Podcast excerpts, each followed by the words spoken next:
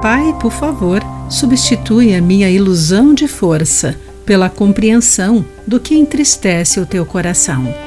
Olá, querido amigo do Pão Diário. Muito bem-vindo à nossa mensagem do dia. Hoje vou ler o texto de Marthe Derran com o título Para ser humano. Alberto, de 12 anos, ao observar o Sr. Singerman construir uma caixa de madeira, perguntou-lhe o porquê ele chorava. Choro porque meu pai e meu avô choravam.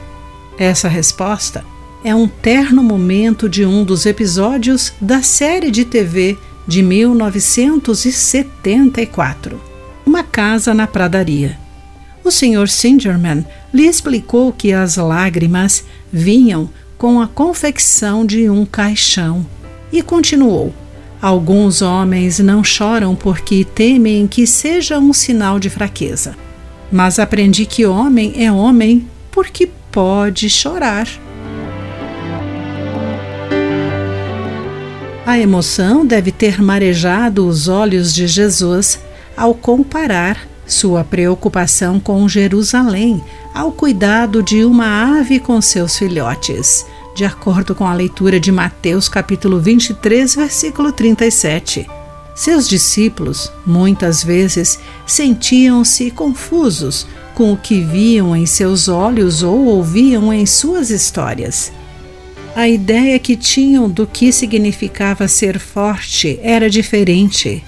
Isso aconteceu outra vez quando saíram do templo com ele, chamando a sua atenção para as enormes paredes de pedra e a magnífica decoração de seu local de culto.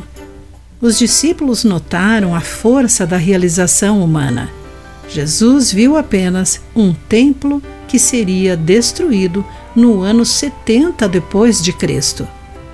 Cristo nos mostra que as pessoas saudáveis sabem o quando e o motivo pelo qual choram. Ele chorou porque o seu Pai se importa e o seu espírito geme por pessoas que ainda não reconhecem o que entristece o seu coração. Querido amigo, você evita demonstrar o seu pesar?